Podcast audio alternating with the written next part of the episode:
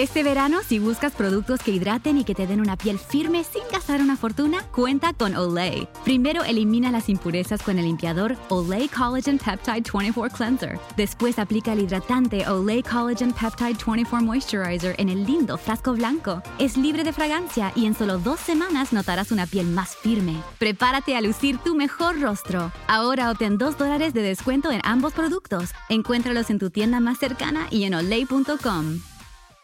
Nada es más importante que tu familia, así que ¿no se merecen lo mejor? Eggland's Best te brinda un mejor sabor y nutrición. En comparación con los huevos ordinarios, Eggland's Best te ofrece 10 veces más vitamina E, 25% menos de grasa saturada y 6 veces más vitamina D, junto con ese sabor delicioso y fresco de granja que a ti y a tu familia les encanta. Todos queremos lo mejor para nuestras familias, entonces, ¿por qué no los mejores huevos? Porque la manera en que tú cuidas a tu familia no tiene nada de ordinario, solo Eggland's Best. Mejor sabor, mejor nutrición, mejores huevos.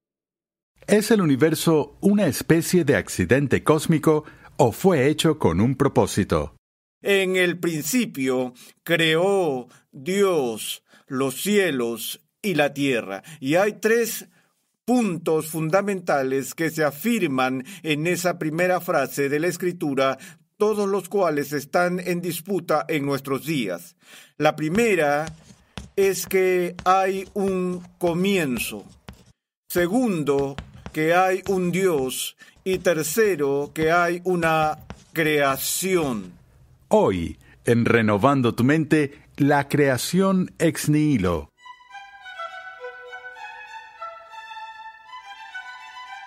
Continuamos con el décimo sexto capítulo en la serie de enseñanza Fundamentos, un panorama general de la teología sistemática. En esta interesante serie, el Dr. Sproul nos muestra que las verdades de la Escritura se relacionan entre sí en perfecta armonía. En este episodio trataremos sobre una doctrina que es fundamental para la fe cristiana.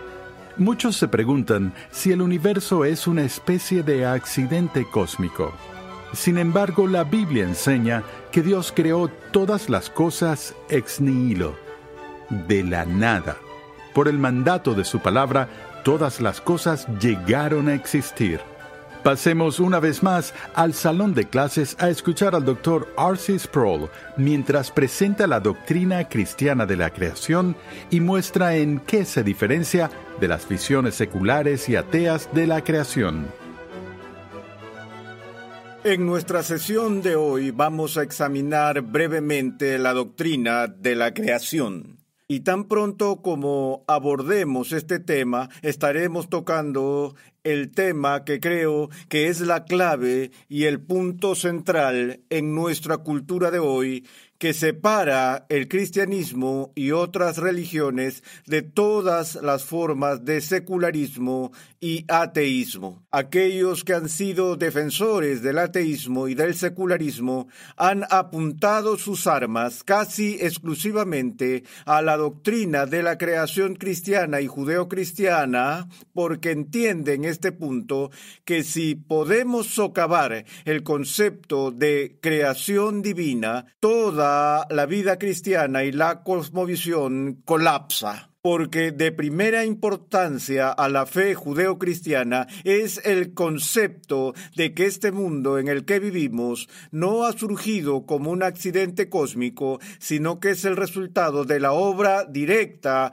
sobrenatural y con propósito de un creador. Si puedes deshacerte de eso, como dije, toda la casa colapsa como una casa de naipes. Así que no es extraño para mí que el debate se haya librado férreamente en nuestros días por todo este tema de la creación. Ahora bien, la primera frase de la Sagrada Escritura expone esta afirmación vital sobre la cual se establece todo lo demás. Y las palabras de esa primera frase van así. En el principio creó Dios los cielos y la tierra. Y hay tres puntos fundamentales que se afirman en esa primera frase de la escritura, todos los cuales están en disputa en nuestros días. La primera es que hay un comienzo. Segundo, que hay un Dios.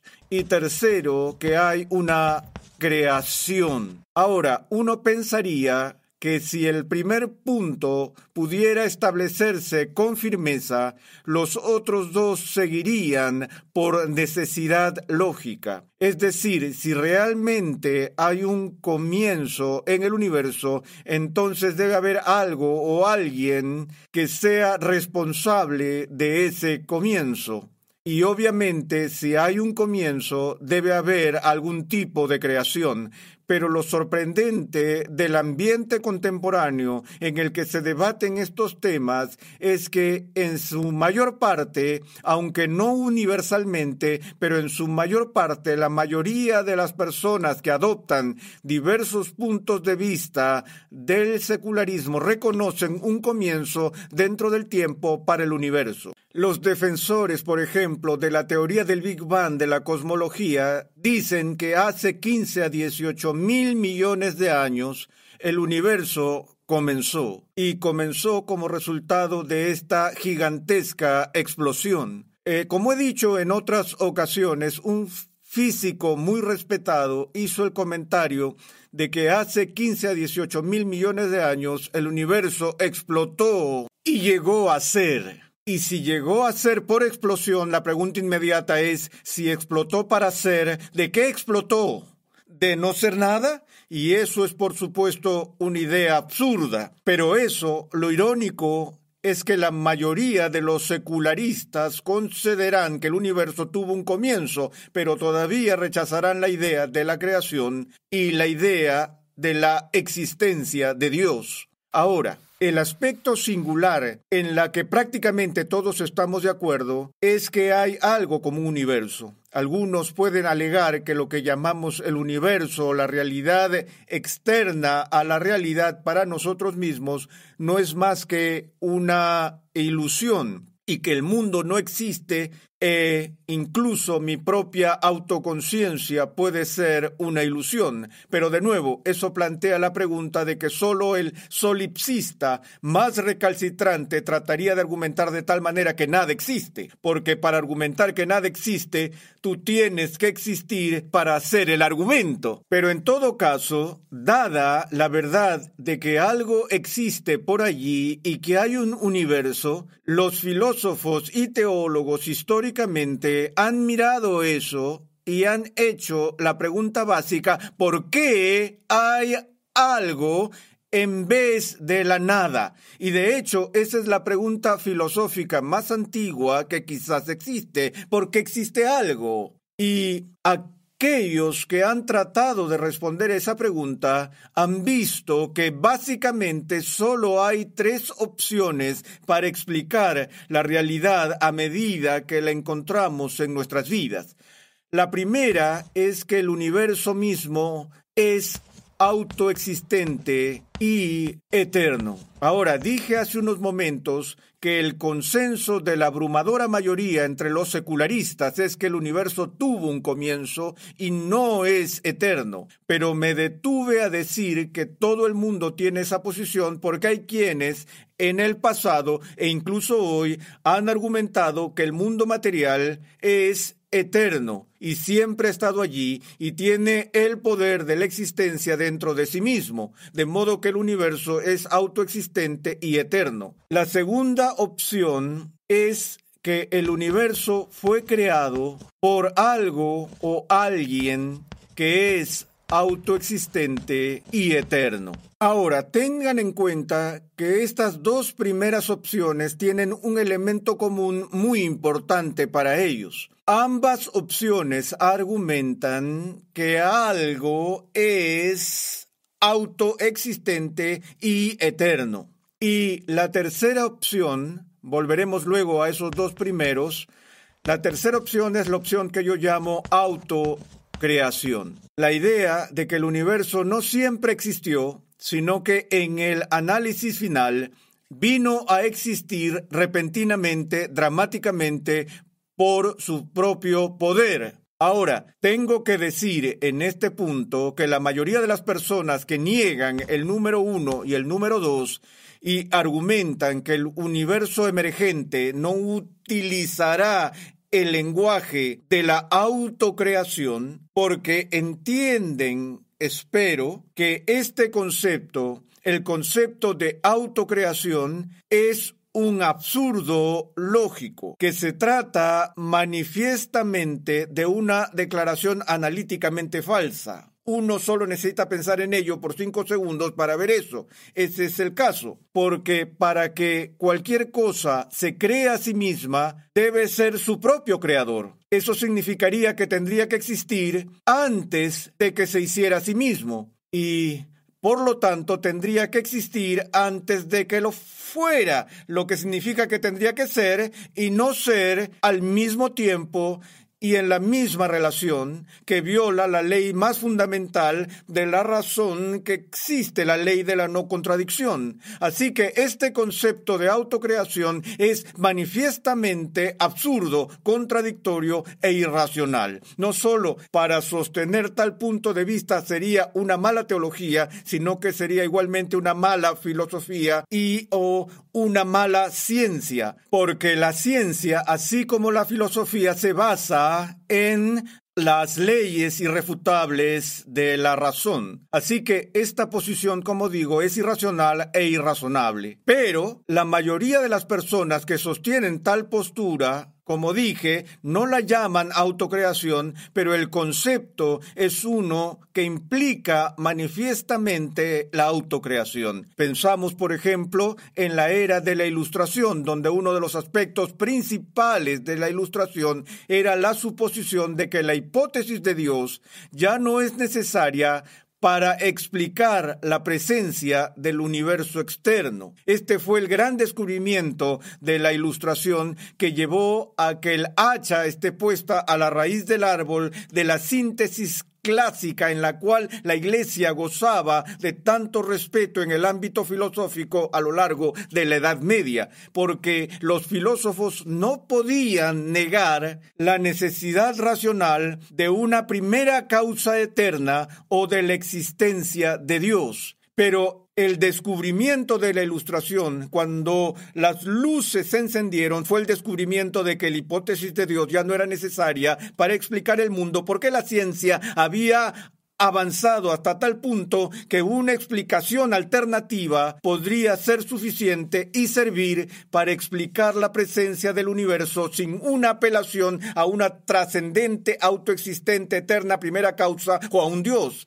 Y en el siglo XVIII ese descubrimiento fue el descubrimiento de lo que se llamó entonces la generación espontánea. La idea de la generación espontánea es que algo se generó espontáneamente sin una causa anterior. Simplemente llegó a existir por sí sola. Ahora, de nuevo, si uso el lenguaje que uso y lo llamo autocreación, es muy fácil ver que esa noción es autocontradictoria. Pero si lo llamo por otro nombre, llamo a la rosa un tulipán, tal vez pueda hacerlo pasar si lo llamo generación espontánea. Pero conceptualmente estoy diciendo lo mismo. Y cuando la generación espontánea se redujo justa y legítimamente a lo absurdo en el mundo científico, hasta cierto punto, los conceptos alternativos buscaron otro lenguaje para reemplazarlo.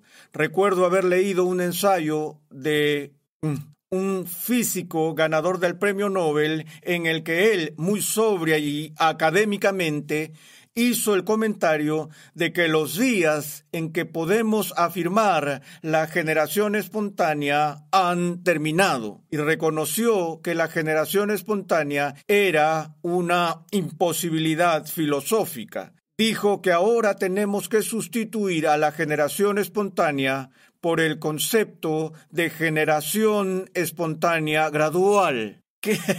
¿Qué, significa esto?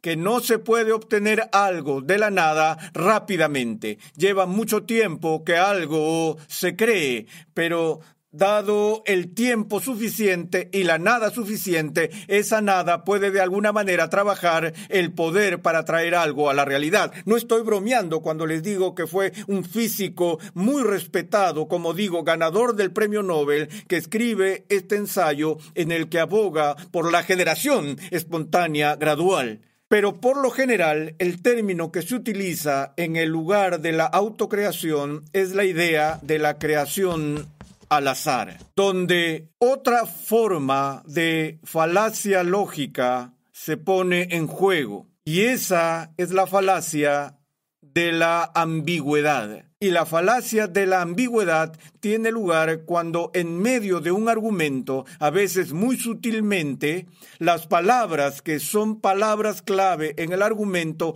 cambian su significado. Y aquí es donde vemos esto con absoluta claridad en términos del uso de la palabra azar. Porque la palabra azar es una palabra perfectamente buena en nuestro idioma y es una palabra que es muy útil en las investigaciones científicas porque el azar es una palabra que describe para nosotros las posibilidades matemáticas. Podemos decir que si hay 50.000 moscas en una habitación cerrada, que hay probabilidades estadísticas que se pueden utilizar para mostrar cuál es la probabilidad de que un cierto número de moscas estén en cualquier metro cuadrado de esa habitación en un momento dado. Y así, en los esfuerzos por poder predecir las cosas científicamente, Elaborar ecuaciones complejas de cocientes de posibilidades es una iniciativa muy importante y legítima de la vocación científica. Pero una cosa es usar el término azar para describir una posibilidad matemática, otra cosa es cambiar repentinamente el uso del término para usar el término azar como si fuera algo que tuviera poder creativo real, algo que tendría la capacidad de hacer que las cosas existan o incluso de efectuar cambios entre las cosas que ya existen para que el azar tenga la oportunidad de influir en algo, para que el azar tenga el, algún impacto o afecte en cualquier cosa en el mundo, fuera del mundo, tendría que ser algo que posea poder. Pero el azar no es nada. El azar es simplemente un concepto intelectual que describe las posibilidades matemáticas. No es nada, no tiene poder. Y decir que el universo surgió por azar si quieres decir con eso que el azar ejerció cierto poder para traer un universo a la realidad, de nuevo estás regresando a la idea de autocreación, porque el azar no es nada, no es una cosa, no tiene poder, no tiene ser. Así que si podemos eliminar este concepto por completo, que la razón exige que eliminemos por completo, entonces te quedas con una de las dos primeras opciones, las cuales, como dije, al menos están de acuerdo en el punto de que si algo existe ahora, si hay algo que existe, entonces algo en algún lugar de alguna manera debe ser autoexistente, porque si ese no fuera el caso, nada podría existir en este momento. Y una de las leyes absolutas de la ciencia ¿Qué tenemos es esta ley ex nihilo nihil fit, que traducido significa simplemente de la nada no viene nada. En jerga simple podría traducirse para decir no puedes obtener algo de la nada. Si todo lo que tienes es nada, eso es todo lo que tendrás porque nada no puede producir algo. Así que el principio aquí es que si alguna vez hubo un momento en que no hubo absolutamente nada, entonces podríamos estar absolutamente seguros de que hoy, en este preciso momento, todavía no habría absolutamente nada. Así que algo tiene que ser autoexistente, algo debe tener el poder de ser dentro de él para que algo exista en absoluto. Ahora, estas dos opciones eh, plantean muchos problemas y la idea de un mundo material autoexistente a, a menudo se detalla en términos como esto, ya que prácticamente todo lo que examinamos en el mundo material manifiesta cambio y contingencia y mutación, eh, los filósofos son detestados por afirmar que ese aspecto del universo es esa parte que es autoexistente y eterna, porque eso, es, eso que es autoexistente y eterno no se da a la mutación o al cambio. Pero por lo general lo que dice el argumento, el argumento es como sigue, que en algún lugar por allí o en las profundidades del universo hay algún pequeño núcleo pulsante, oculto o fuente de poder que es estable, que es autoexistente, que es eterno, a través del cual todo lo demás en el universo debe su origen de existencia. Y los materialistas en este punto argumentarán que no hay necesidad de que un Dios trascendente explique el universo material porque el núcleo eterno y palpitante de la existencia se puede encontrar dentro del universo en lugar de trascenderlo aquí arriba, allá afuera, en el más allá. En ese momento se comete otro error y el error vuelve a ser lingüístico, un uso indebido del término trascendente, porque cuando las escrituras hablan de Dios como trascendente, no está describiendo la ubicación de Dios, no es simplemente decir que Dios vive ahí arriba o allá afuera en alguna parte, pero cuando decimos que Dios está por encima y más allá del universo, estamos diciendo que está por encima y más allá del universo en términos de su ser, su ontología. Es ontológicamente trascendente todo lo que tiene el poder de ser dentro de sí mismo y es autoexistente debe distinguirse de todo lo que se deriva y depende y es condicionado. Así que si hay algo en el núcleo del universo que es auto existente y tiene el poder de ser en sí mismo, entonces por su propia naturaleza trasciende todo lo demás. Así que no me importa dónde vive Dios, no nos importa cuál es su dirección, lo que nos preocupa es su naturaleza, su ser eterno y la dependencia de todo lo demás en el universo a Él. Ahora, finalmente, en el tiempo que nos queda, que es breve, la visión cristiana clásica de la creación es que Dios crea el mundo ex nihilo, de la nada. Y esto no contradice rotundamente la ley absoluta que ya he expuesto, que ex nihilo, nihil fit, de la nada viene nada.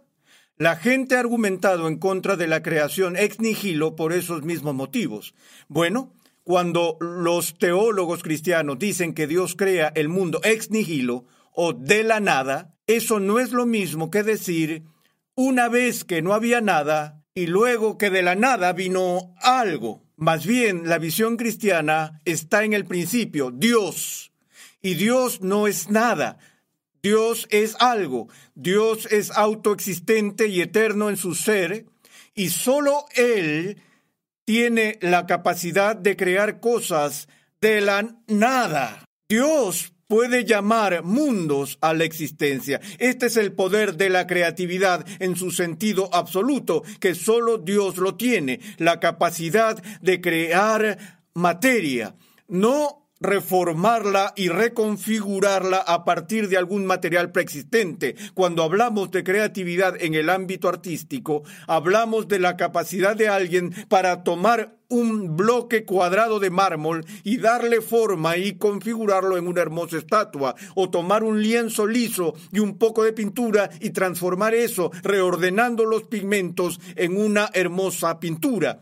Pero así no es como Dios cree el universo. No hay materia que exista, pero Dios llama al mundo a ser y su creación es absoluta en el sentido de que no está simplemente dando forma, configurando y arrastrando alrededor de las cosas que ya existían. La escritura nos da solo la descripción más breve de cómo lo hace. Todo lo que la Biblia nos da es lo que llamamos el imperativo divino o el fiat divino, donde Dios crea por el poder y la autoridad de su mandato. Dios dice, sea y es. Ese es el imperativo divino, porque ni siquiera nada puede resistirse al mandato de Dios, quien trae al mundo y todo lo que está en él en existencia.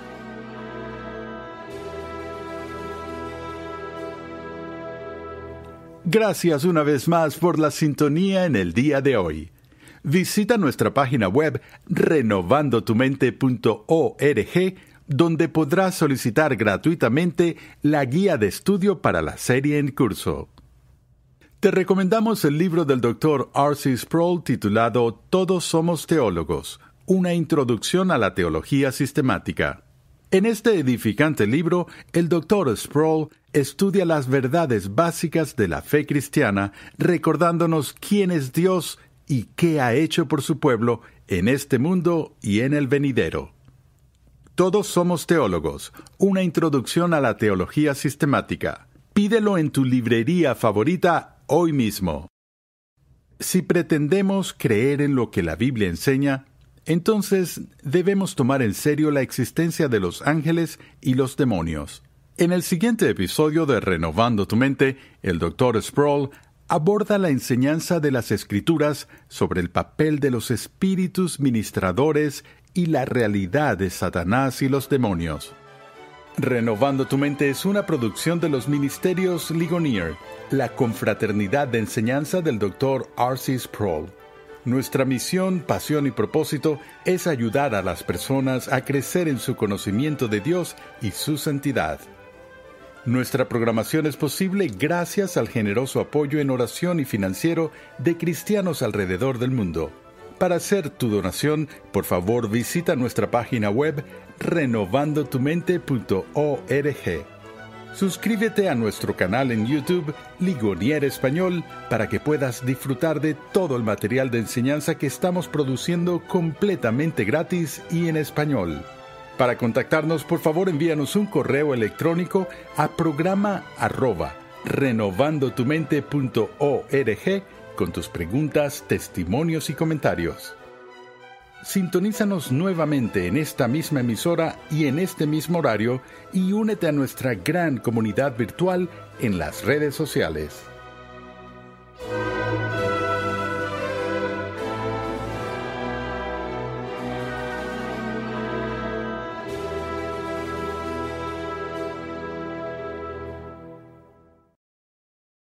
Es más importante que tu familia, así que ¿no se merecen lo mejor? Eggland's Best te brinda un mejor sabor y nutrición. En comparación con los huevos ordinarios, Eggland's Best te ofrece 10 veces más vitamina E, 25% menos de grasa saturada y 6 veces más vitamina D, junto con ese sabor delicioso y fresco de granja que a ti y a tu familia les encanta. Todos queremos lo mejor para nuestras familias, entonces, ¿por qué no los mejores huevos? Porque la manera en que tú cuidas a tu familia no tiene nada de ordinario, solo Eggland's Best. Mejor sabor, mejor nutrición, mejores huevos.